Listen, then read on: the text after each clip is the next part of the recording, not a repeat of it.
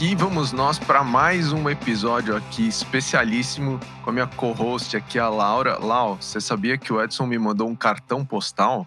Nossa! Não me mandou nada? Ou o correio não está entregando no Morumbi? Não acredito que só para você. É, bom, eu não moro tão longe assim do Morumbi, mas na verdade mandou um cartão postal lá da ilha dele, continua de férias, uma loucura assim, tal, coqueiros, bebidas, uma loucura assim, tá, tá, tá muito bem, mas enquanto ele tá de férias, a Laura tá segurando esse bastão aqui, depois a gente cobra com juros e muita correção monetária, é óbvio, né? Será que ele tá dando a volta ao mundo? Ele vai voltar para o trabalho? Veremos, veremos. Ou ele foi fazer um implante de cabelo. muito bom, muito bom. Bom, vamos, chega de difamar o Edson aqui e lá vamos nós para mais um episódio super especial. Essa semana com o Ale Base. O Ale é um dos partners do Astela Expert Network. Ele cuida de um tema que é super relevante, talvez um, um, dos mais vastos, assim, do ponto de vista de volume de startups no Brasil. Uh, o Ale é uma das principais lideranças quando o tema é vendas corporativas, large account, enterprise, enfim, o nome que você queira dar. Mas o que talvez nem todo mundo saiba é que o Ale começou a vida lidando com motoboys. Conta pra gente que história é essa, Ale. Pô, primeiramente, é, muito obrigado, pessoal, tanto pelo convite de estar aqui no podcast com vocês hoje. Sou um super, hiper fã do Astela Playbook. Acho que tem. Acho que zerei. Acho que dessa vez até tô, tô zerei e consegui estar um à frente, porque estou gravando, né? Então, tô, sou, gosto muito do podcast, escuto muito e é muito legal poder estar aqui. Já me imaginava um dia que eu poderia estar aqui, então é muito bacana estar aqui com vocês e mais especial ainda pelo fato de estar cofundando com vocês o Astela Expert Network, essa super iniciativa de vocês de escalar uma das coisas que eu acho mais incrível é, da Astela, que é toda essa educação para o ecossistema, todos esses conteúdos. Então, pô, gente, estou extremamente honrado e feliz de estar aqui com vocês hoje é, e começar agradecendo, publicamente agradecendo por esse convite. Pô, a gente que agradece. É. a história dos motoboys é engraçada, né? Em 2012 eu fundei a Smart Entrega, que era um marketplace de serviços logísticos muito semelhante com o que é a Log. É, a gente fundou a empresa em 2012, é, consegui fazer uma validar meu product market fit, levantamos duas rodadas, chegamos a ter 3 mil motoboys, mais de 5 mil clientes cadastrados ali na nossa plataforma foi uma jornada muito legal, assim, de muito aprendizado, mas que não tem aquele final feliz dos filmes, né? Foi uma jornada onde consegui ter uma habilidade muito legal para aproveitar um timing que foi muito interessante, né? O momento ali da Smart de 2012 foi o momento que era para aquilo acontecer. Conseguimos levantar é, é, duas rodadas de capital, conseguimos validar o nosso product market fit, né, tanto com os motoboys quanto também com as empresas né, que contratavam os serviços dos, dos motoboys.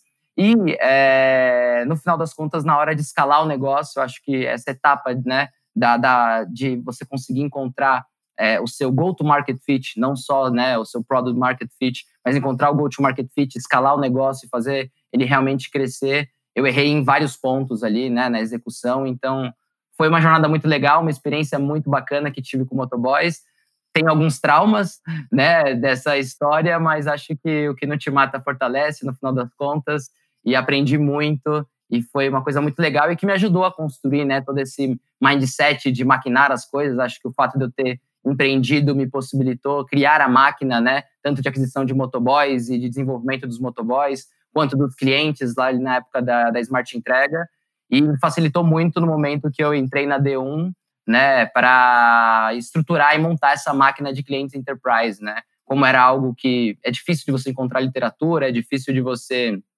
é, ter benchmarks, né? É, montagem dessa máquina, né? Então, foi uma coisa muito legal, precisou de um perfil meio empreendedor ali como o meu, para tentar entender realmente tudo isso e montar e esquematizar esse modelo de máquina na D1, que foi, acho que esse último grande case aí da minha carreira, que foi essa máquina de clientes enterprise da D1.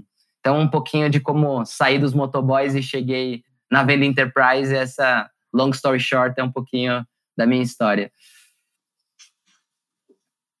Boa. Ale, vamos então para os finalmente aqui sobre a sua especialidade. É, a, a máquina High Touch.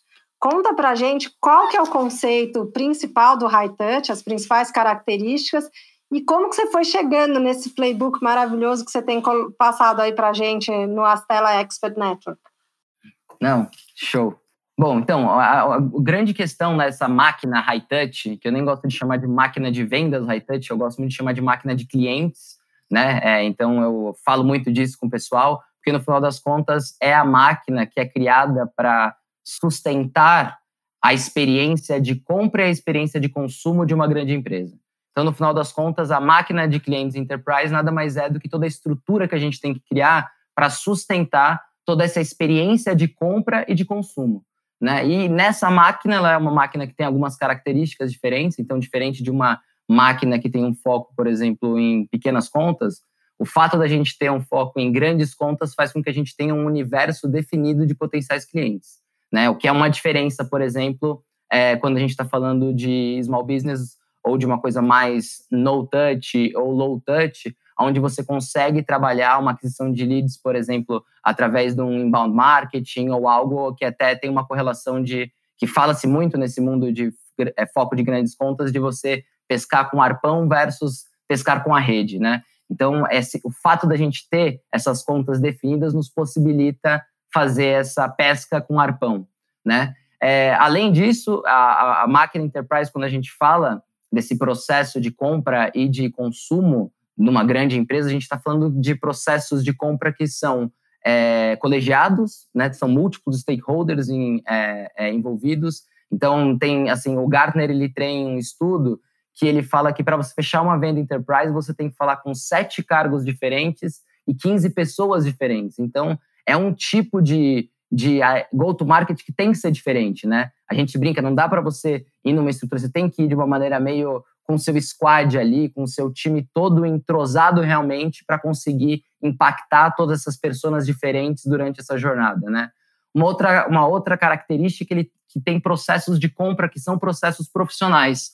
Então, diferente de uma venda, quando uma, um processo de compra de uma empresa menor, é, você tem departamentos de compra que têm suas metas e que têm as suas estratégias né, para agir com os vendedores e com as empresas que estão querendo ser fornecedores dessas grandes empresas. Então, tem essa característica de diferença também. O que faz com que a gente tenha um ciclo que é muito mais longo, né? Esse ciclo ali ele pode variar de 6 a 12 meses. É um ciclo aceitável para uma venda é, de alto ticket, para essa venda mais high touch, tá? É, e é uma venda que é uma venda mais complexa. Normalmente não é uma venda simples, é uma venda que, até pelo fato de envolver tanta gente assim e ser uma coisa mais colegiada, você precisa, né, durante todo esse processo, é, é, é, conseguir passar por vários pontos, vários pontos de vista, né? Você vai falar tanto com talvez a, a, empresa compradora, mas como é uma empresa grande, ela a parte de a área de TI tem que estar envolvida, as integrações e toda a parte de segurança e uma série de questões ali que acabam tornando essa venda numa venda um pouco mais complexa. É, por causa dessa complexidade, a gente tem que ter muita personalização nessa máquina, né? Então tem um foco muito grande de você construir aquela solução para o cliente, materiais, enablements estruturados e pensados de forma meio que one-to-one para aquele cliente, né? São contas que também ali na parte boa, né? No final das contas acabam tendo um ticket médio muito alto, um altíssimo é, annual contract value, um, um, lifetime value muito alto e muito potencial de upsell e cross-sell. Por isso que eu falo que é uma máquina de clientes, não pode ser uma, uma, um foco de pensar em máquina de vendas, porque normalmente você entra pequeno nessas empresas e o upsell e o cross-sell é fundamental para que você consiga chegar no lifetime value necessário para pagar o CAC que você tem para adquirir esses grandes clientes. Então, olhando para essa máquina de cliente enterprise, esse é um pouco do contexto ali da realidade que a gente trabalha. E a montar a máquina é você pensar né, nessa estrutura que eu falei necessária para sustentar essas duas experiências, a de compra e a de consumo desse grande cliente, é você olhar para tudo isso de uma maneira processual, de uma maneira científica, aonde você vai desmistificar um pouquinho daquela coisa de que venda é arte, né? Olhar para a venda de uma maneira onde você é, fala com dados, né? Você foca em ter uma gestão data-driven para entender aonde estão os seus gargalos e aí conseguir, através de um processo de melhoria contínua, cada vez mais aprimorar e otimizar essa máquina. né? Então, esse é, eu acho que, que, que, é um pouco do, do que a gente tem falado muito no Astela Expert Network, tem sido muito legal, né? E a metodologia que a gente utiliza para montar essa máquina, que é o que a gente está fazendo no, no, no Astela Expert Network, é de a gente conseguir fazer um desenho, né? Ter uma clareza muito grande de quem é o nosso ideal customer profile, ter essa clareza é, de quem são as pessoas dentro desse ideal customer profile, qual é a jornada de compra e a jornada de consumo que esse cliente ideal ele tem, e depois quais são os processos, quais são os indicadores, quais são as tecnologias que a gente tem que ter né, para acompanhar esses processos e para nos ajudar a metrificar o sucesso dessa nossa operação e todos os enablements, os aceleradores que a gente tem que oferecer para que a gente consiga pegar o nosso time né, e não ter uma dependência necessariamente das pessoas. Né? Então, quando a gente oferece toda essa estrutura, a gente faz com que exista uma dependência cada vez menor, que é um problema que as empresas focadas em grandes clientes têm, de depender daqueles vendedores rockstars, daquele vendedor que normalmente ele fica com é, é, ele, 20, ele, é aqueles 20% que acaba trazendo 80% do faturamento da empresa. Né? Aqueles vendedores que acabam carregando um pouco da meta e quando você monta essa estrutura toda, permite que você consiga, de uma forma mais igualitária, nivelar a performance de todo mundo, não ter essa dependência e ter algo que realmente, no final das contas, a gente possa dizer que é replicável, que é escalável e que é sustentável também. E aí tem as métricas todas, como Lifetime Value sobre CAC, que vão te dizer o quão a montagem dessa máquina está sendo sustentável. Então, de uma maneira bem rápida também, é um pouco disso. A máquina de clientes enterprise é isso. Ale, quais são os tipos de vendedores que mais se adequam a essa, essa máquina escalável e previsível é, que você está trazendo?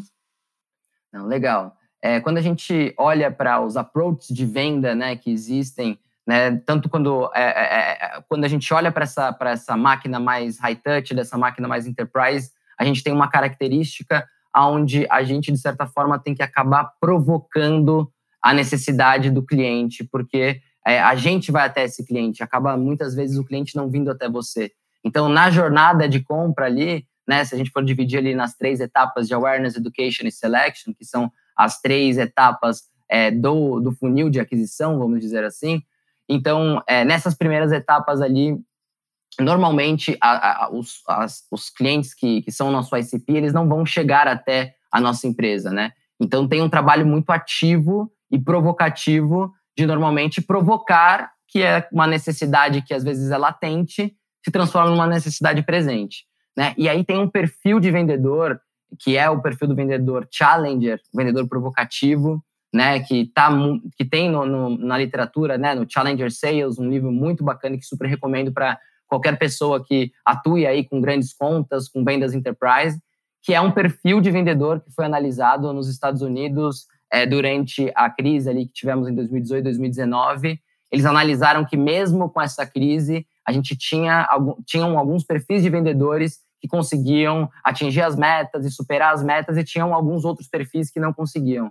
Né? Então, nesse livro, ele divide em cinco perfis de vendedores. Então, você tem o construtor de relacionamento, que é aquela pessoa que é o, o cara que normalmente fala que traz a carteira, que tem os amigos e que tem um network muito extenso e normalmente é uma, é, é, é uma característica, essa é uma, é uma das características né, dessa, dessa construtor de relacionamento. Você tem o lobo solitário, que é uma pessoa que normalmente tem uma performance muito boa, né? Mas no final das contas é um cara que não segue processos, que não tem um espírito de equipe, que não preenche o CRM e que faz as coisas de uma maneira um pouco diferente, mas que dá certo e não é replicável, mas dá certo, traz faturamento, né? Você tem o trabalhador árduo, que é aquele hard worker, o cara que está ali com o CRM 100% preenchido, é, funcionando, o cara chega às 8 da manhã, sai às 8 da noite, super consistente, mas você vê ali que faltam algumas coisas ali naquele cara, ele trabalha demais e às vezes né, é, é, trabalha assim às vezes acaba se esforçando muito para chegar em 70% da meta,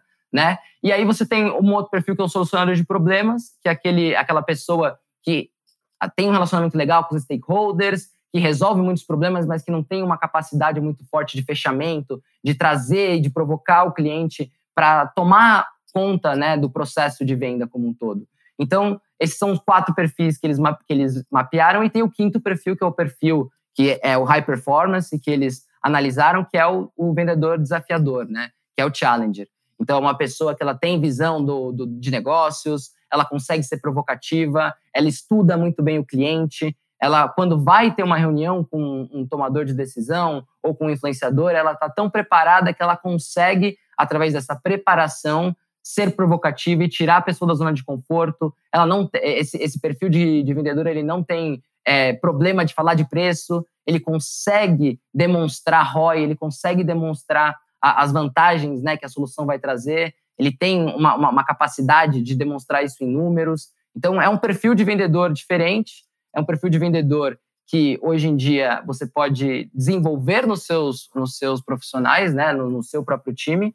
Então é algo que no livro é muito legal porque ele te dá muitas dicas de como você desenvolver isso internamente. Então, é, quanto ao é, o perfil que funciona para essa venda enterprise, é do vendedor especificamente falando, é esse perfil challenger, né? Esse perfil que realmente consegue ser um trust advisor, que consegue provocar, que consegue transformar a necessidade latente em presente e que consegue é, é, consegue conversar e, e, se relacionar normalmente com tomadores de, de, decisão com alto poder hierárquico. Então, a gente está falando de C-levels, de CEOs, de diretores, de pessoas que têm um nível diferenciado e que a pessoa ela tem que estar tá preparada para conseguir navegar nesse, é, nesse nível de pessoas, né? É, a lei acho que como qualquer negócio, né, as vendas uh, large account, enterprise, elas também têm uma questão que é a geração de leads no topo do funil. Né? Então a gente é, vê em, em, qualquer modalidade, né, sempre essa busca insana por uma construção que seja saudável, mas muitos e muitos casos a gente vê isso acaba caindo no, no, numa estratégia de, de, de comprar isso numa plataforma de terceiro e aí é, você fica dependente daquilo e, e, e, muito difícil escalar um negócio uh, no, no, longo tempo. Assim, o que, que você recomenda para uma empresa para fazer esse processo de descoberta de uma fonte saudável aí de, de aquisição de leads? Legal. Olha, acho que assim, uma grande diferença da, dessa venda enterprise para os outros modais aí de venda é que o fato de termos é, um universo de contas target muito bem definido nos facilita chegar a esses leads, vamos dizer assim. Né? Então, é, quando a gente define o nosso ICP e tem claro as personas, com essas duas coisas, uma bela definição de Ideal Customer Profile e uma bela definição de personas, através do LinkedIn seus Navigator, você consegue mapear o seu mercado.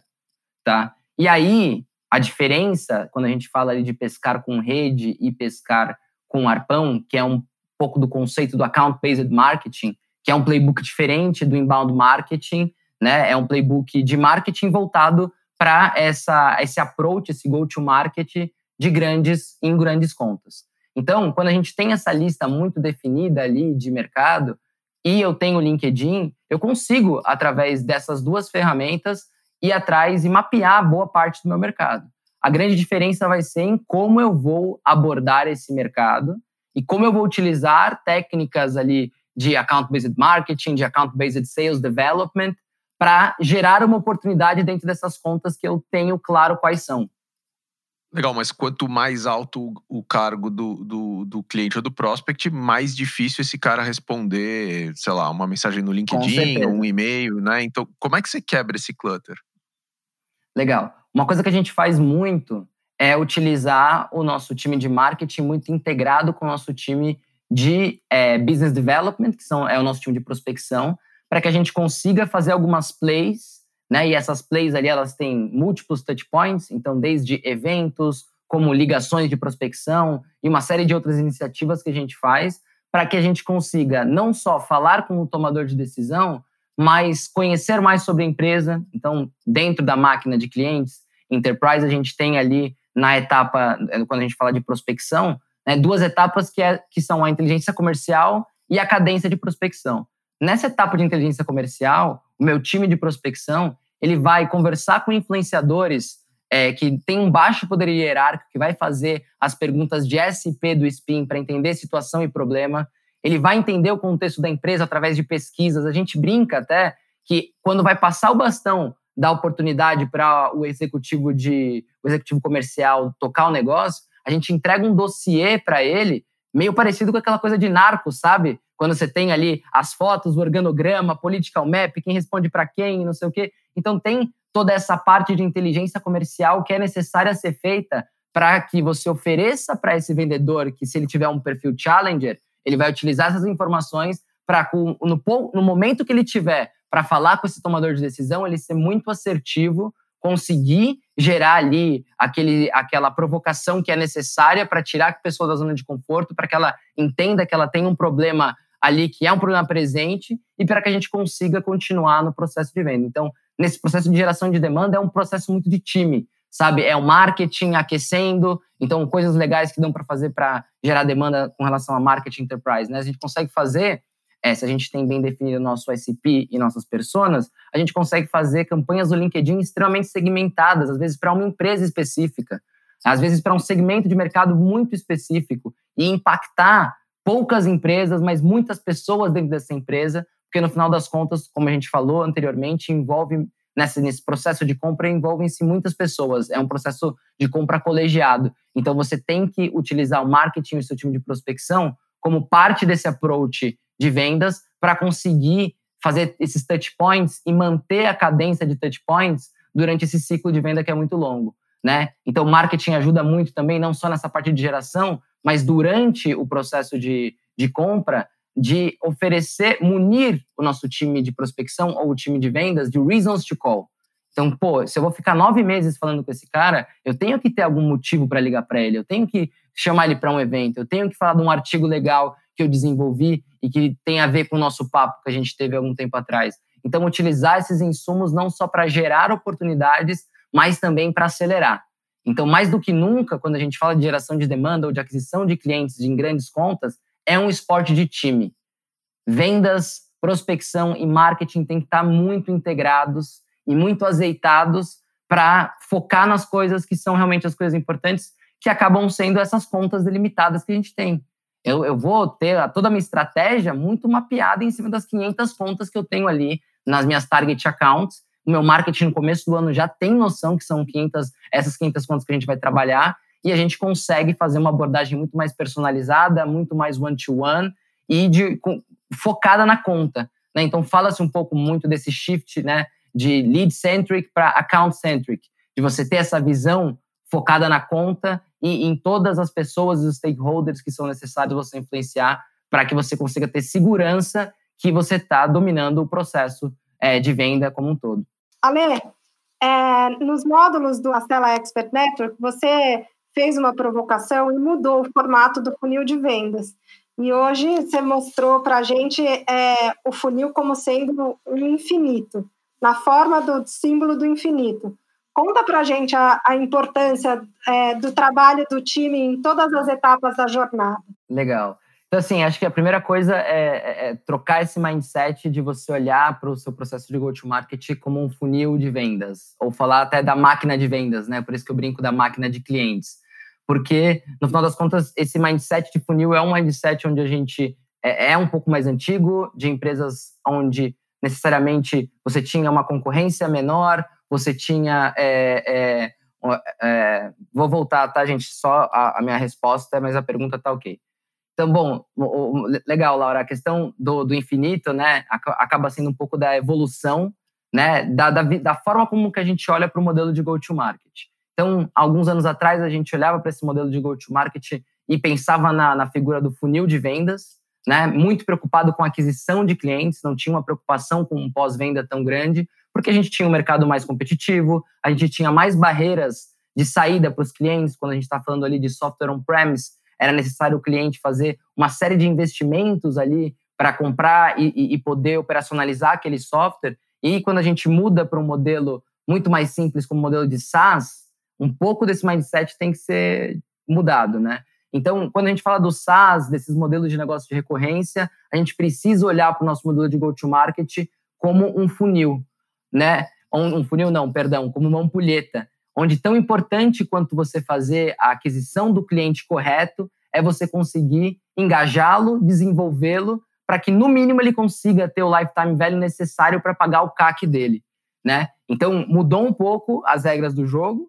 né? Não é vender a qualquer custo, não é aquela coisa do ABC always be closing, é, cara, vamos trazer os clientes que estão dentro do nosso Ideal Customer Profile, os clientes que a gente vai conseguir entregar sucesso, né, que vão conseguir ter um lifetime value interessante e que vão se pagar, né? Então, esse mindset no SaaS muda muito e eu vejo agora essa com essa chegada do customer experience e de todo esse foco que está sendo dado agora muito forte para esse funil invertido, né, que é o funil de expansion, onde a gente tem ali o crescimento dos clientes, o foco no sucesso, customer success em alta, customer experience em alta. Então eu vejo que quanto mais as empresas elas dominam essa parte da ampulheta focada na expansão e no sucesso do cliente, mais elas conseguem ter no output final esse cliente com um altíssimo lifetime value, mas mais do que isso, um cliente com net promoter score altíssimo que acaba virando o promotor da sua marca, embaixador da sua marca, que vai falar nas suas, nos seus eventos, que vai te recomendar.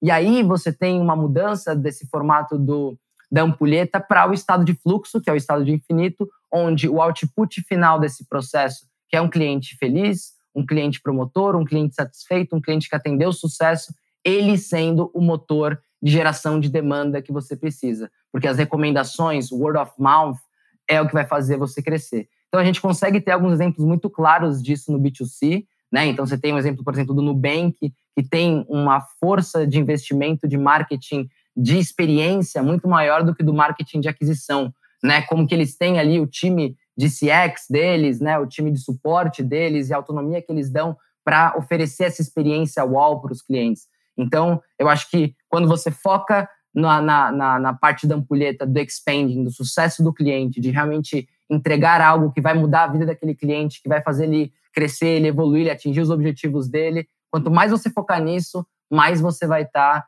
é, é, acertando para mudar da, do funil para ampulheta e não, consequentemente, mudar para esse mindset de estado de fluxo, onde você tem ali as melhores unit economics. E aí, no meu ponto de vista, é o momento onde você tem que injetar realmente dinheiro, porque você vai conseguir escalar isso de uma maneira sustentável e eficiente com métricas unit economics de padrão de SaaS mundial. Muito legal. E aí, tudo isso precisa de uma equipe super sincronizada, sintonizada. Conta um pouco para a gente o conceito de pod, que serve para outras máquinas também, mas é muito importante no caso da máquina é, de clientes high touch. Conta, conta como é que você consegue Legal. isso e organiza. Então, esse, esse conceito dos pods né, foi algo muito legal, que também a gente bebeu muito da, da literatura do Jacob van der Kooi, da Winning by Design. Né? Foi para a gente uma coisa muito disruptiva quando a gente teve acesso a isso. E juntando ao conteúdo que ele passou para a gente, né, e que a gente leu e estudou nos livros, é, também a gente estudou muito é, squads de tecnologia. Então, o modelo do Spotify, como que acontece, como é você trazer ali um time multidisciplinar focado em um único objetivo, né? E quando, como isso acontece ali né, nos times de, de tecnologia, de, de, desenvolvimento, de produto, né?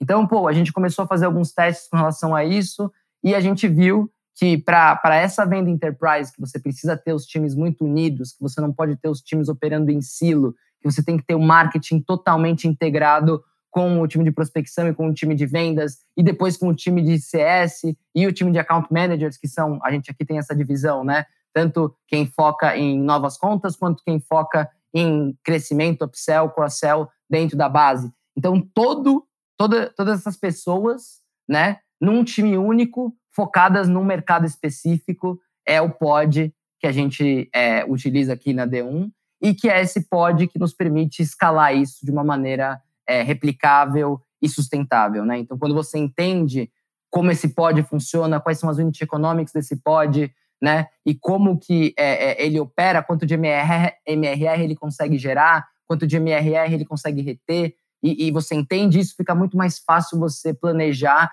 e orquestrar o crescimento e a escala da sua empresa. Então, a gente, no, o desafio de juntar, né, é, é, esses times e acabar com essa visão de silo e trazer todo mundo para um mesmo objetivo, que é, no final das contas, gerar MRR e ter clientes muito felizes e satisfeitos com a nossa solução, é, a gente vê essa estrutura organizacional mais ágil, né, mais semelhante com o que o time de desenvolvimento está utilizando, uma figura muito mais adequada do que um modelo mais hierárquico, um modelo mais verticalizado, né, uma coisa mais horizontal. e que tem funcionado muito bem para a gente, justamente porque a pessoa está sentada ali do lado, né? No caso agora desse novo normal, não mais do lado, mas é um time que está unido, todo mundo tem as metas. Tá ali do outro lado. Exatamente, está do outro lado, mas metas em conjunto, metas que se conversam, tudo isso, quando você tem um time mesmo, faz muito mais sentido e você consegue é, motivar e alinhar o pessoal de uma maneira muito mais legal. E assim, uma outra coisa que é importante falar, que não tem a ver com o pod especificamente, mas é importante para os líderes, né, de vendas, de marketing, de todas essas áreas ali que tem uma correlação com geração de receita e a máquina de clientes, que vocês quando forem construir as máquinas de vocês, caso vocês não tenham ainda, que vocês façam isso de uma maneira colaborativa como time, que o time ajude a construir isso, sabe? Porque a parte mais difícil não é você montar o PPT e o seu playbook da máquina. Isso é o fácil. Montar a estrutura dos pods também é o fácil, mas criar uma cultura e fazer as pessoas seguirem isso é a coisa mais complexa e mais desafiadora.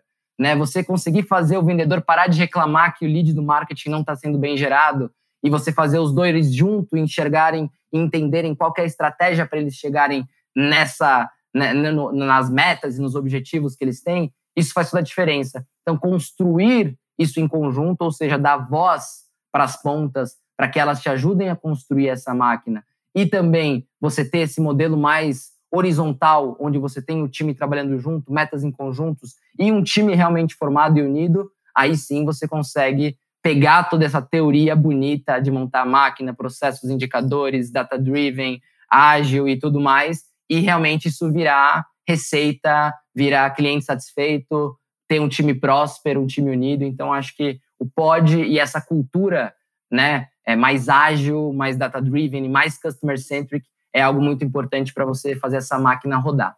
Legal, é. Nossa Senhora. Boa. Ping-pong aí? Ó o ping-pong. Ping-pong dele, bora. Vai, Ale, o que você tá lendo aí?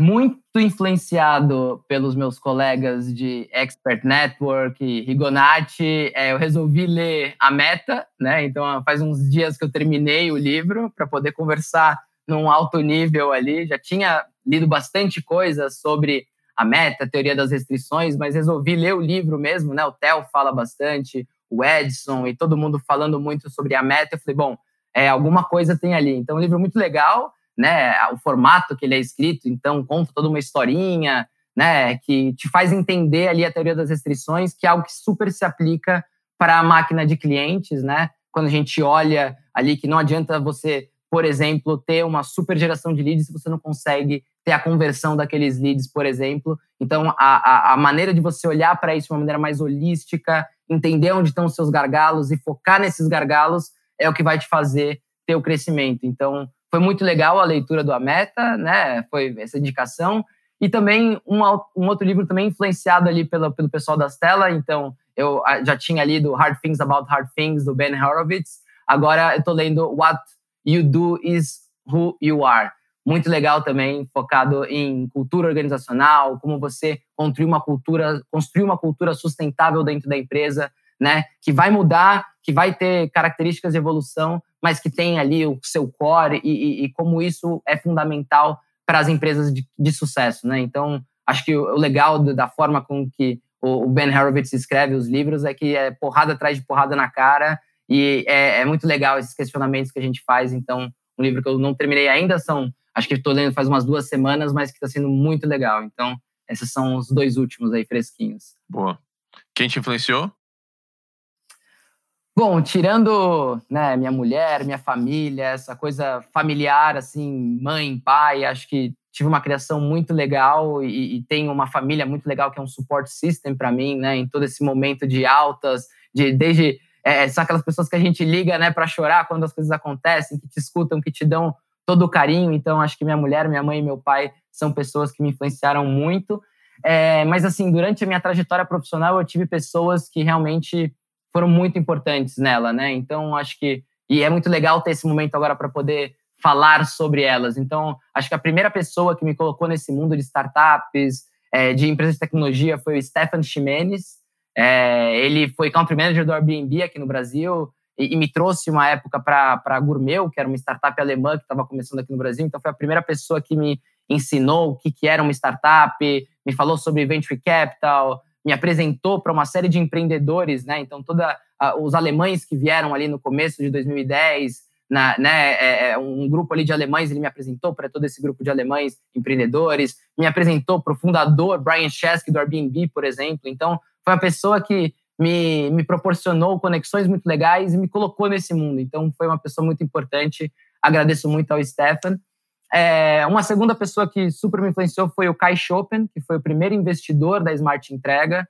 É, o Kai Chopin ele é, é fundador e CEO da Infracommerce, foi o investidor anjo que investiu na Smart Entrega. Eu conheci ele, inclusive, através do Stefan, né? Mas que foi o primeiro investidor, acreditou na Smart Entrega, investiu no PPT, né? Sem ter nada, me ajudou muito nessa jornada. Mas mais que me ajudar na, no momento onde as coisas estavam indo bem, foi o único cara que, no final das contas, quando tudo deu errado, me ajudou até o final, né? Foi o anjo de verdade, tá? Então, assim, quando vai escolher o anjo, pensa no anjo que vai te ajudar na hora que a coisa dá ruim, sabe?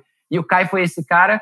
E depois de eu ter perdido o dinheiro dele, e bastante dinheiro dele, ainda ele me deu um emprego na Infracommerce, que foi meu recomeço depois que as coisas na Smart Entrega aconteceram. Então, é uma pessoa que me influenciou, me inspirou, me ajudou muito no momento muito importante da, da minha vida.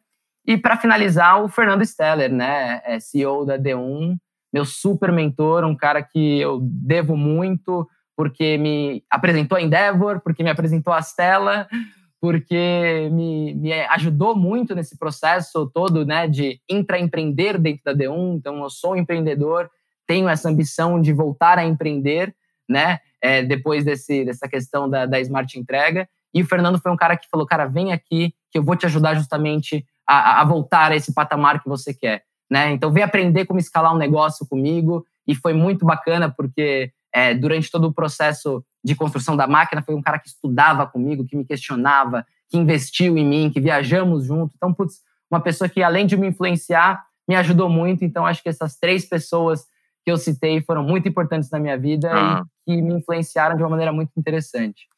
Bem legal. Fonte de informação no teu dia a dia?